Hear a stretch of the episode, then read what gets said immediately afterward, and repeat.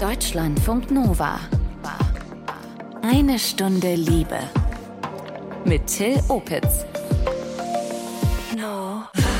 Wir müssen reden oder zumindest kommunizieren, verbal oder nonverbal, wie wir in Beziehungen connected bleiben, über unsere Gefühle sprechen. Das ist heute unser Thema mit euren Tipps. Ich glaube, dass äh, ehrlich sein unglaublich wichtig ist und Ich-Botschaften. Also immer sagt, ich wünsche mir von dir und dass man nicht mehr sagt, du machst immer. Also diese Verallgemeinerungen sind überhaupt nicht gut, wenn man Sachen aus der Vergangenheit immer wieder auspackt. Und dazu gibt es Profi-Support vom Paartherapeuten Erik Hegmann. Ich glaube, dass ein Missverständnis ist, dass man über alles kommunizieren muss und dass es reicht zu kommunizieren. Also der wichtigere Part ist nämlich, wie man kommuniziert. Und über dieses Wie reden wir heute ausführlich. Seid herzlich willkommen. Deutschlandfunk Nova. Eine Stunde Liebe. Beieinander sein, sich connected fühlen, Emotionen teilen. Das ist was Schönes in Beziehung, aber das läuft auch nicht unbedingt automatisch. Dafür bekommt ihr in dieser Episode ein paar Lifehacks, wie das läuft. Und ihr habt mir auch in Köln diesmal gute Tipps gegeben, nämlich was ihr tut, um in eurer Beziehung verbunden zu bleiben.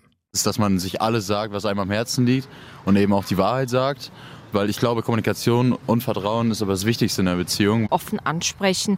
Es nützt nichts, den Partner irgendwie mit irgendwas eifersüchtig zu machen oder irgendwie noch einen draufzulegen.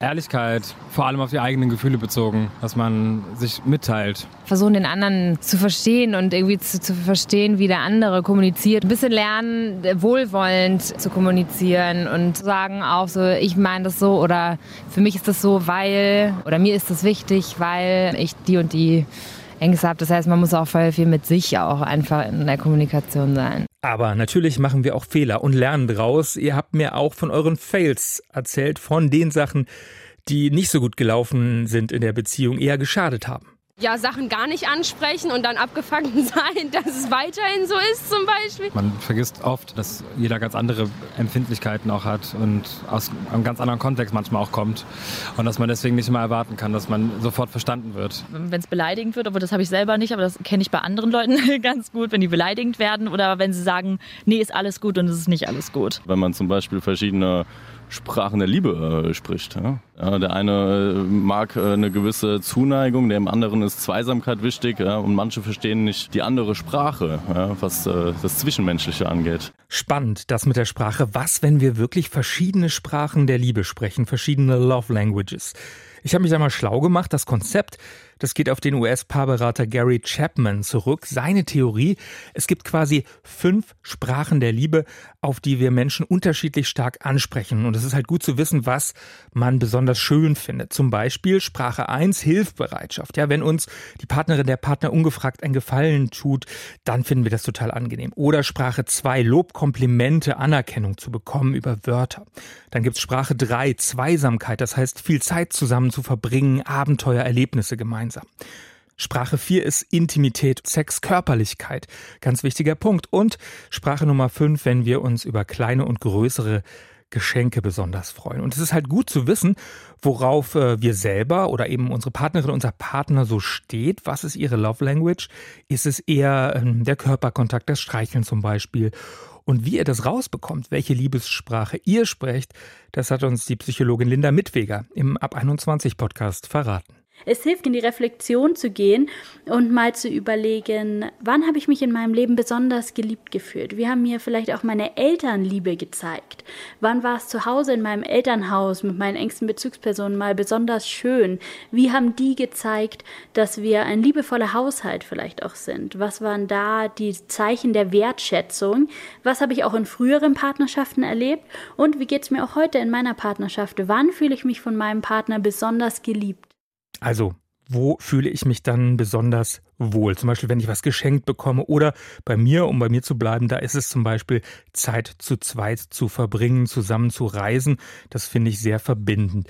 Und diese Sprache, auf die man reagiert, zu kennen, das ist ganz gut, weil es sonst Missverständnisse geben kann wenn beispielsweise ein Partner die Sprache der Geschenke spricht und der andere Partner spricht die Sprache der Hilfsbereitschaft, dann kann das sein, dass der Partner, der die Hilfsbereitschaft spricht, immer wie selbstverständlich den Abwasch erledigt und all diese Dinge tut, um der Partnerin ja, ein schönes Zuhause zu ermöglichen, ihr zur Hilfe zu eilen. Und für die Partnerin, die eigentlich auf Geschenke hofft, vielleicht darauf, dass der Partner Blumen mitbringt oder zum Geburtstag sich was ganz Schönes überlegt oder auch mal zwischendurch eine Aufmerksamkeit schenkt, wirkt es, als würde der Partner sich nur um die Dinge, die sowieso auf der To-Do-Liste stehen, kümmern. Und sie fühlt sich davon nicht geliebt, sondern hat im Gegenteil das Gefühl, ich bin ja überhaupt nicht wichtig. Es geht hier nur darum, so eine gemeinsame To-Do-Liste im gemeinsamen Alltag abzuarbeiten. Also wirklich gut, lohnt sich mal zu überlegen, was euch connectet, auf welche Love Language ihr sozusagen ansprecht.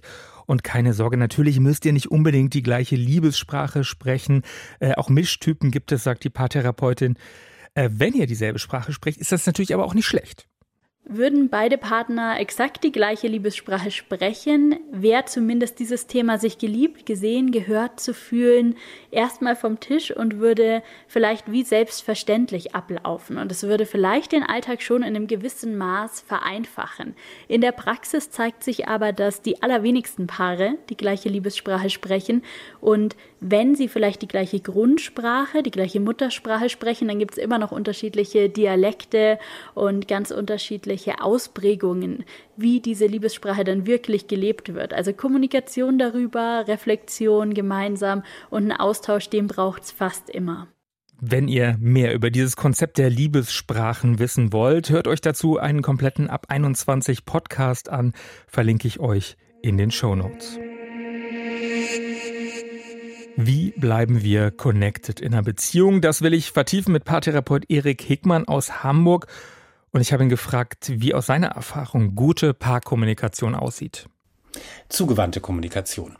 Und zwar im Gegensatz zu neutraler Kommunikation oder abgewandter Kommunikation. Ein Beispiel dazu, ähm, du stehst an der Ampel, dir ist kalt, äh, deine Partnerin oder dein Partner ähm, reagieren darauf mit, oh, du, lass uns doch mal in dieses Café gehen, mhm. über das wir schon mal gesprochen haben. Ähm, da wolltest du schon immer hin, wir wärmen uns dort auf. Das ist zugewandt, das ist kreativ, das ist fürsorglich, das ist liebevoll. Neutral wäre, wenn deine Begleitung sagen würde, yo. Mhm. Und abgewandte Kommunikation wäre dann, wenn diese Person sagen würde, naja, du bist ja auch zu doof, morgens den Wetterbericht anzugucken, dann wüsstest du, dass es kalt ist, dann hättest du deine Jacke mitnehmen können. Mhm. Also äh, die verletzend und den anderen dann in, in so eine Schuldposition zu bringen, sozusagen. Genau. Und wenn man sich jetzt mal von dem Beispiel an der Ampel löst, und sich überlegt, wie oft man als Paar wie kommuniziert, dann werden viele Paare schon feststellen, yo, dieses gereizte, stell dich nicht so an, du bist doch zu doof oder sowas. Mhm. Das ist so selten nicht. Und es gibt dazu eine Zahl. Paare, die zusammenbleiben, kommunizieren zu 86 Prozent zugewandt. Das ist eine ganze Menge. Und diejenigen, die sich trennen, die liegen unter 36 Prozent. Also ganz entscheidender Faktor damit, ob eine Beziehung letztlich erfolgreich ist oder nicht, neben anderen Faktoren. Eine der wichtigsten Faktoren sogar. Denn wenn ich überwiegend zugewandt kommuniziere, dann ist es auch nicht schlimm, wenn mal abgewandt kommuniziert wird, weil das gleiche ich intern aus. Dazu gibt es diese berühmte 5 zu 1 Regel. Es braucht fünf positive, zugewandte Kommunikationserfahrungen, um eine abgewandte Kommunikationserfahrung auszugleichen. Das liegt daran, dass unser Gehirn einfach ein ganz großartiges Lernprogramm besitzt. Und wenn wir verletzt werden, dann versuchen wir das zu vermeiden. Wir merken uns das besonders gut. Und deswegen müssen die positiven Sachen überwiegen. Mhm. Und du sagst gerade, es muss ja gar nicht verbal sein. Es kann auch einfach sein, dass ich dann äh, meine Jacke rübergebe. Hey, dir ist kalt, der Kaffee habe ich jetzt keinen Bock gerade, aber darf ich dir meine Jacke geben? Es könnte auch sowas sein. Das könnte natürlich auch sowas sein, es könnte auch eine Umarmung sein, es könnte eine Berührung sein, es könnte die Hand genommen werden, ein Kuss gegeben werden. All diese Sachen, das sind Zeichen von zugewandter Kommunikation. Kommunizieren wir eigentlich am Anfang einer Beziehung, also wenn man sich präsentiert, ja, und noch so, so vielleicht die Person umwirbt, präsentieren wir uns am Anfang einer Beziehung eben auch anders als nach zwei, drei Jahren? Wir sind zu Beginn der Beziehung sehr viel neugieriger. A, wollen wir gesehen werden, wollen wir gehört werden, wollen wir uns präsentieren. Umgekehrt können wir von der anderen Person ja auch gar nicht genug erfahren. Je länger wir zusammen sind, umso mehr verinnerlichen wir gewisse Abläufe. Wir sind überzeugt, wir wissen schon, was in der anderen Person vor sich geht. Und wir sind überzeugt, die andere Person weiß, was in uns vorgeht. So gut wie wir unsere eigenen Stimmen kennen. Und beides stimmt nicht. Aus dem Grund ist es so wichtig, auch ja, wenn man länger zusammen ist, eine Art von Kommunikationstraining für Paare zu verinnerlichen. Also wirklich äh, Settings Möglichkeiten zu schaffen, in der man sich wieder austauschen kann, so wie das damals auf den ersten Partys war, wo man eben die ganze Nacht durchgequatscht hat. Mhm. Lass uns mal das konkret machen. Also wenn ich jetzt zwei, drei Jahre zusammen bin, wie kann ich äh, meiner Partnerin, meinem Partner einfach ähm, sozusagen entlocken, wie es ihm geht, also wirklich in Kontakt kommen, connected sein. Also gibt's da, wie schaffe ich da einen Raum für? Das ist ja auch gar nicht so leicht. Ich würde dafür beispielsweise schon dieses tägliche Ritual ähm, ich nenne es immer so liebevoll, Schatz, wie war dein Tag, mhm. nutzen. Denn das sollten Paare sowieso tatsächlich jeden Tag machen. Das ist ein Ritual, das schafft Geborgenheit, das schafft Vertrautheit.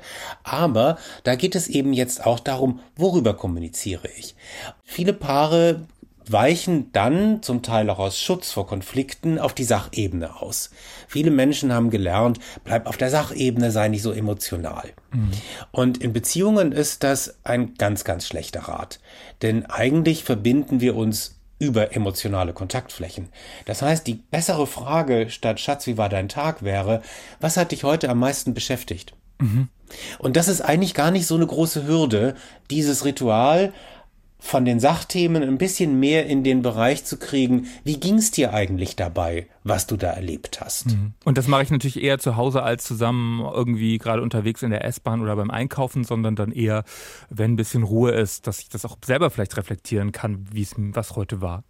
Das wäre sinnvoll, allerdings ähm, das wird auch ein Stück weit, wenn man das lang genug macht und übt, verinnerlicht. Und die Gespräche werden sich verändern. Sie werden von alleine auf eine emotionalere Ebene gehen. Kurzer Cut hier. Mir hat diese Woche Julia im Park äh, zwei kleine Rituale verraten, die sie und ihr Partner regelmäßig machen, um sich darüber auszutauschen, was sie emotional bewegt. Julias Tipps, die schiebe ich euch hier mal in den Podcast rein. Einmal finde ich ganz cool, ich habe ein Buch gelesen, das heißt Die Wahrheit beginnt zu zweit. Also sich da wirklich äh, ritualisiert hinzusetzen und Dialoge zu schaffen miteinander und auch, weißt du, dass der andere gar nicht in eine Rechtfertigung kommen darf und dass man sich gegenseitig eigentlich zuhört, dass jeder zehn Minuten Redezeit hat, 20 Minuten dass der andere einfach erzählen darf, was beschäftigt mich denn gerade die ganze Zeit. Und der andere hört nur zu. Und das geht zehn Minuten und dann ist der andere dran und man hört auf. Also weißt du, man kommt nicht in dieses manchmal Machtspielchen, was Beziehungen ausmachen und ey, ich muss, aber da muss ich noch was drauf sagen und nee, hast du darüber schon nachgedacht und das ist dann einfach so ein Dialog, wo man sich wirklich zuhört und das dann mitnimmt, da rausgeht. Und dann finde ich noch super wichtig, dass man sich auch, egal, weißt du, mit Kindern, ohne Kindern, gerade in einer langen Beziehung datet. Also, dass du wirklich ganz klipp und klar in Monaten bestimmte Zeit dir nimmst, wo du dich datet, wo es besonders ist, wo du dir so kleine Rituale nimmst. Hey, keine Ahnung, wir treffen uns gerade zum ersten Mal wieder oder machst ein tolles Sexdate oder keine Ahnung, was auch immer, aber was wirklich einen Rahmen drumrum hat. Also nacheinander zehn Minuten mal nur ihr oder ihm zuhören, dann wechseln und äh, vielleicht auch mal zum Date verabreden, wie zum Anfang der Beziehung. Das sind die Lifehacks von Julia. Danke dir.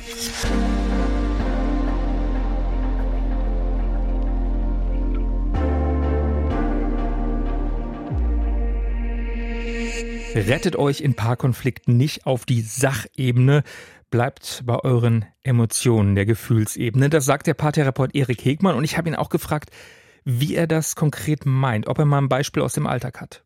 Ich denke, das kennt jeder. Das geht beispielsweise damit los, wer räumt die Spülmaschine und wer die Waschmaschine oder den Trockner aus. Mhm. Und dann wird darüber diskutiert, warum das nicht gepasst hat und wer das eigentlich immer macht und wer das viel häufiger macht. Das ist die Sachebene.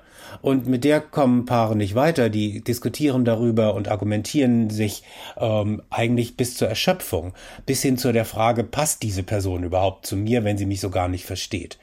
Worum es hier wirklich geht, ist, was macht es mit mir, wenn ich das Gefühl habe, dass du nie die Spülmaschine ausräumst, dass alles an mir hängen bleibt? Das ist ja die emotionale Ebene, mhm. um die es wirklich geht. Und wenn die nicht angesprochen wird, dann hilft die beste Kommunikation nichts, weil man redet trotzdem am Thema vorbei. Mhm. Und du wärst dann dafür, sich hinzusetzen, zu gucken, hey, worum geht's? Und da muss ja jeder auch erstmal jede Seite für sich klar haben, was ist bei mir gerade los. Ne? Ich fühle mich nicht gesehen oder ich fühle mich als, als, als äh, die Person, die der anderen immer alles hinterherräumt oder sowas.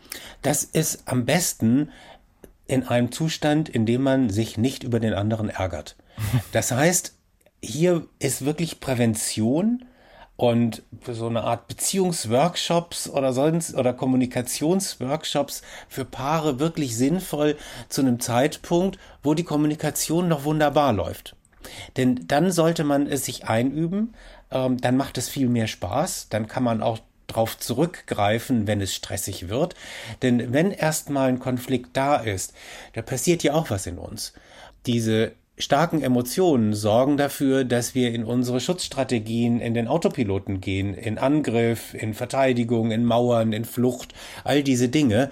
Und da kommt man auch nicht raus, wenn man emotional aufgewühlt ist. Das geht gar nicht. Das ist evolutionär bei uns auch gar nicht vorgesehen. Wir sollen in einer Ausnahmesituation auf Autopilot reagieren können. Du siehst nur noch irgendwie dieses Gesicht und deinen Feind. Mhm. Und das ist evolutionär auch zur Verteidigung, zum Überleben ganz sinnvoll. Nur, da steht ja kein Feind. Da steht ja die Person, mit der du vielleicht dein ganzes Leben mhm. verbringen möchtest. Aber das weiß deine Psyche nicht, das weiß dein Körper nicht. Aber wenn es dann so ist äh, und die andere Person macht dann vielleicht zu oder geht in so eine Verteidigungshaltung, ja, auch wenn sie äh, evolutionär bedingt ist, äh, kommt in so eine Rechtfertigungsgeschichte. Wie kann ich das denn unterbrechen? Das sind ja oft so hin und her so Ping-Pongs, oder? Was meine Erfahrung ist, das kann ich nur dann unterbrechen, wenn ich das vorher in einer Situation übe, in der ich nicht emotional aufgewühlt bin, in der wir beide nicht streiten, sondern in der wir beide uns eigentlich darüber unterhalten, wie werden wir damit umgehen, wenn das passiert. Mhm. Denn dann bin ich offen für Kritik, offen für Vorschläge, dann will ich auch neue Dinge ausprobieren. Und hier kann man wirklich das Thema Prävention gar nicht oft genug anwenden, weil wenn man erstmal im Streit ist, es ist ganz schwierig, den zu unterbrechen. Man ist da in bestimmten Strategien, die man als Kind bereits gelernt und verinnerlicht hat. Mhm. Es Was gibt, auch, es gibt auch die Möglichkeit beispielsweise, dass man sich vereinbart, irgendwelche bestimmten Begriffe zu sagen. Ich mache das auch mit Paaren, dass sie dieser Dynamik, die da kommt, einen Namen geben und die ansprechen. Das kann alles helfen. Ein Satz, der auch helfen Eine Art kann. Stoppwort. Daran glaube ich persönlich nicht, weil okay. ähm, die sind meistens zu schwach in so einer Situation. Es braucht eher Sätze, die noch was anderes im Gehirn aktivieren. Also beispielsweise, lass uns lieber einen leckeren Kaffee machen und dann weiter diskutieren. Da wird mhm. mein Genusszentrum auch nebenbei angesprochen. Oder was ein sehr guter Satz ist, der getestet ist, heißt, bitte lass uns so streiten, dass ich spüre, dass wir uns lieben. Mhm. Der geht direkt ans Empathiezentrum. Und natürlich ist der Therapeutensprech, ne? keine Frage, das weiß ich schon auch. Aber der irritiert natürlich dadurch auch und sorgt mit Glück eben dafür, dass ja das Gehirn ein bisschen neu hochfährt und man sich nochmal sammeln kann, sich überlegen kann, stopp, ich bin hier nicht im Krieg, auch wenn sich das gerade so anfühlt. Ich bin hier in meiner Wohnung, ganz sicher. Und das ist nicht mein Feind, das ist mein mhm. Geliebter. Lass uns das doch bitte anders lösen. Und das funktioniert mit solchen kleinen Störungen. Und ich höre raus oder ich nehme mit, dass äh, es geht ganz stark um Prävention, also dieses, ähm, diese Kommunikation einzuüben, wirklich zuzuhören, wie es dem anderen geht. Ähm, oder eben auch mit so einem Satz wie, ähm, lass uns so streiten, dass ich spüre, dass du mich liebst. Wann würdest du denn sagen, ist Kommunikation so verfahren oder soll, wo sich Leute professionelle Hilfe holen sollten? Ich denke, wenn das zu einer bestimmten Dynamik wird, also das erleben viele Paare ja auch, einer ist vielleicht ein bisschen fordernder und der andere Partner ist eher so im Rückzug. Das mag in einer bestimmten Ausprägung, glaube ich, bei jedem Paar der Fall sein, weil manche sind einfach Forscher, freuen sich auf Auseinandersetzungen, andere haben davor Angst. Mhm. Wenn das schlimmer wird, dann braucht es eine dritte Person, die den beiden hilft, diese Dynamik als gemeinsamen Gegner zu erleben und nicht mehr den Partner oder die Partnerin als Gegner. Also nicht mehr dieses Gefühl, ich bin richtig, du bist falsch, weil du ziehst dich zurück, sondern die Dynamik, die dadurch entsteht, dass du dich zurückziehst und ich mich nicht gehört fühle und dadurch noch drängender werde und du dich noch mehr zurückziehst, bis du explodierst, die müssen wir im Prinzip als Paar, als Team, als gemeinsamen Gegner sehen und dagegen angehen. Mhm. Das heißt, in so einer Paartherapie zum Beispiel könnte man dann auch, wenn man, wenn eine Person sich vielleicht auch mehr äh, öffnet oder das Gefühl hat, sich mehr zu öffnen, die andere vielleicht mehr mauert, könnte man auch schauen, was dahinter steckt dann? Das sollte man sowieso tun, denn diese Strategien, die wir da entwickelt haben, die haben alle ihren Sinn Und die haben sich alle bewährt, sonst hätten wir sie nicht übernommen. Aber sie haben sich sicherlich in anderen Situationen bewährt als in einer Liebesbeziehung. Und da ist es schon schlau, mal da drauf zu gucken. Und das würde ich schon empfehlen, mit einer neutralen Person zu machen und das nicht selber zu tun. Warum? Weil niemand gerne vom Partner oder von der Partnerin ähm, auf Trigger und solche Sachen angesprochen wird. Die meisten Menschen reagieren darauf eher verletzt, weil sie selber ja schon wissen, dass sie diesen Trigger haben. Da gibt es im eigenen Kopf meist eine Stimme, die da sagt, oh Gott, da ist dieser Trigger wieder. Und wenn dann die Partnerin oder der Partner sagt, du, du hast da diesen Trigger, arbeite mal dran, man hört gar nicht unbedingt den Partner oder die Partnerin, man hört eigentlich diese eigene fiese, kritische Stimme, die die ganze Zeit einen schon anquäkt und dann reagiert man ziemlich geladen und gar nicht darauf. Warum fühle ich mich jetzt gerade erwischt? Dankeschön, Erik Hegmann, Paartherapeut in Hamburg. Sehr, sehr gerne. Dankeschön. Hoffe, das hat euch weitergeholfen und äh, wir machen den Sack zu mit drei letzten Tipps aus dem Park. Auf jeden Fall miteinander reden und das machen wir oft beim Spazierengehen, weil wir versuchen äh, jeden Tag unsere 10.000 Schritte zu machen zusammen. Im Gehen funktioniert das irgendwie viel besser als im Sitzen. Wir versuchen auf jeden Fall mindestens einmal die Woche zusammen zu kochen und äh, ja, dabei unterhält man sich ja ähm, zwangsläufig ziemlich viel. Also wir reden halt so voll viel miteinander, auch wenn irgendwas ansteht oder so. Wir unterhalten uns darüber, wenn was nicht so gut gelaufen ist oder wie wir uns fühlen oder keine Ahnung und also, es läuft ganz gut, ne? Ja, ich wünsche euch, dass es bei euch ähnlich gut läuft. Und äh, jetzt noch was ganz anderes, ein Hinweis. Es folgt gleich das Liebestagebuch, kennt ihr am Ende jeder eine Stunde Liebe-Folge. Darin geht es allerdings um eine Situation, die sich als sexueller Übergriff deuten lässt. Überlegt euch bitte, ob ihr das hören wollt oder lieber ausmacht. Deutschlandfunk Nova. Es ist ja schon eher kalt, nass und ungemütlich im Moment. Da bietet sich doch ganz gut so einen Wellness-Tag an, um sich was Gutes zu tun. Das hat sich auch Cleo gedacht. Sie gönnt sich ab und zu mal eine Wellness-Massage zum Abschalten. Aber diesmal, da landet Cleo in einer Grauzone. Die Massage, die läuft anders als erwartet. Ich hatte kürzlich Geburtstag und habe mir gedacht, ich gönn mir mal was. Und äh, habe mir eine Massage gebucht. Das heißt, ich weiß, wie das abläuft. Ich weiß, wie sich eine Massage anfühlt, die einfach eine Wellness-Massage ist und so. Also Genau, ich hatte einen männlich identifizierten Masseur. Ich habe mich hingelegt und dachte, okay, alles gut. Und dann war eigentlich ab dem ersten Moment oder so ab dem ersten, zweiten, dritten Moment sickerte mir so ein, so irgendwas ist anders. Dieser Mensch berührt mich anders als andere Menschen, die mich schon mal massiert haben. Ich hatte eine ganze Stunde Massage gebucht und die ersten 30 Minuten habe ich mich eigentlich konstant gefragt, ist mein Bauchgefühl bescheuert oder passiert hier wirklich was mit einer gewissen Absicht? Also massiert mich dieser Mensch nicht, sondern fasst er mich an. Ne? Und auch die Rückenmassage, die ja dann so von den Schultern bis so zum Steiß runtergeht und da auch eigentlich endet, ich hatte auch da das Gefühl, das geht so eine Idee zu weit, die Berührung. Also eine Idee zu tief. Als er mein rechtes Bein massiert hat, den Oberschenkel hoch, dachte ich so, diese Bewegung, die geht ein bisschen zu, zu weit auf die Innenseite meines Oberschenkels. Und es ging dann so weit, dass ich das Gefühl hatte, dass er quasi die Haut an meinen Vulvalippen mitbewegt. Und ich meine, ähm, ich habe auch schon Massagen mit Absicht bekommen von PartnerInnen von mir im Bett in einer Sexsituation. Weshalb ich mir dachte, das fühlt sich eigentlich genauso an wie da. Und vor allen Dingen dachte ich auch, das fühlt sich gut an. Ich ähm, habe tatsächlich genossen, wie er mich angefasst hat. Und mir in dem Moment auch keine Gedanken darüber gemacht, wie übergriffig das eigentlich ist. Es hat mich in dem Moment, wo ich so sehr in meinem Körper war und in dem Spüren, wie ich angefasst werde, hat mich das sehr, sehr angeturnt.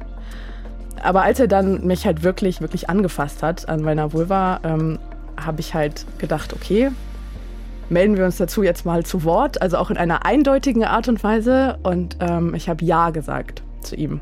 Und dann hat er gefragt Ja und dann habe ich nochmal Ja gesagt. Und dann hat er mich tatsächlich komplett gefingert. Das war körperlich sehr erregend für mich und sehr gut. Ich habe ihm irgendwann bedeutet aufzuhören, also ich bin nicht zum Orgasmus gekommen, aber es war halt trotzdem geil. Und ich habe dann noch so gefragt, so, äh, habe ich irgendwas Besonderes gebucht? Ähm, und er so, nein, nein, äh, heute ist einfach dein Tag. Und dann hat er mich in dem Raum alleine gelassen und in dem Moment stürzte so die komplette Erkenntnis über mir ein. Und ich dachte so, okay, was ist gerade passiert? Mit wie vielen Menschen hat er das heute schon gemacht? Ohne Handschuhe? Habe ich mich mit irgendwas infiziert dadurch? Ne? Also so, so richtig Panikgedanken in dem Moment. Es hat mich so unvorbereitet erwischt, dass das passiert ist, dass ich dann doch sehr, sehr sauer geworden bin. Und äh, dann habe ich mich angezogen und bin halt da raus und habe ihm gesagt, dass das äh, nicht geht, was er macht.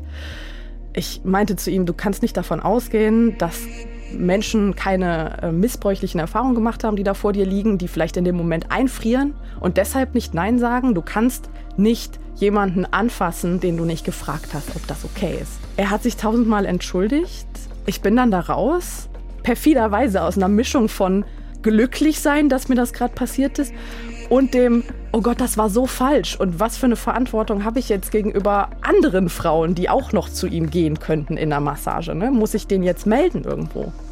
Kann ich jemanden melden für etwas, was mir eigentlich gefallen hat? Also ich habe ihn dann gefragt, warum hast du das gemacht? Und er meinte so, ja, ich weiß nicht, ich habe so einen Vibe gespürt. Und der war da. Er hat recht. Aber es reicht nicht. Und das, ich habe nicht das Gefühl, dass ich ihm das klar machen konnte, warum das nicht reicht. Die Art und Weise ist halt einfach das, was, was gegen alle Prinzipien geht, die ich mir irgendwie angeeignet habe in, äh, in den letzten Jahren. Wenn es eine Situation gewesen wäre, die mir überhaupt nicht gefallen hätte, also die mich auch wirklich verletzt zurückgelassen hätte, dann würde ich mich jetzt mit dieser Machtlosigkeit richtig, richtig beschissen fühlen. Danke, Cleo, fürs Teilen auch von dieser schwierigen Situation und auch danke für das Teilen deiner ambivalenten Gefühle und Gedanken dazu. Ich empfehle euch übrigens äh, eine Stunde Liebe zum Thema Sex im Graubereich. Dazu haben wir eine ganze Folge gemacht. Link findet ihr in den Show Notes.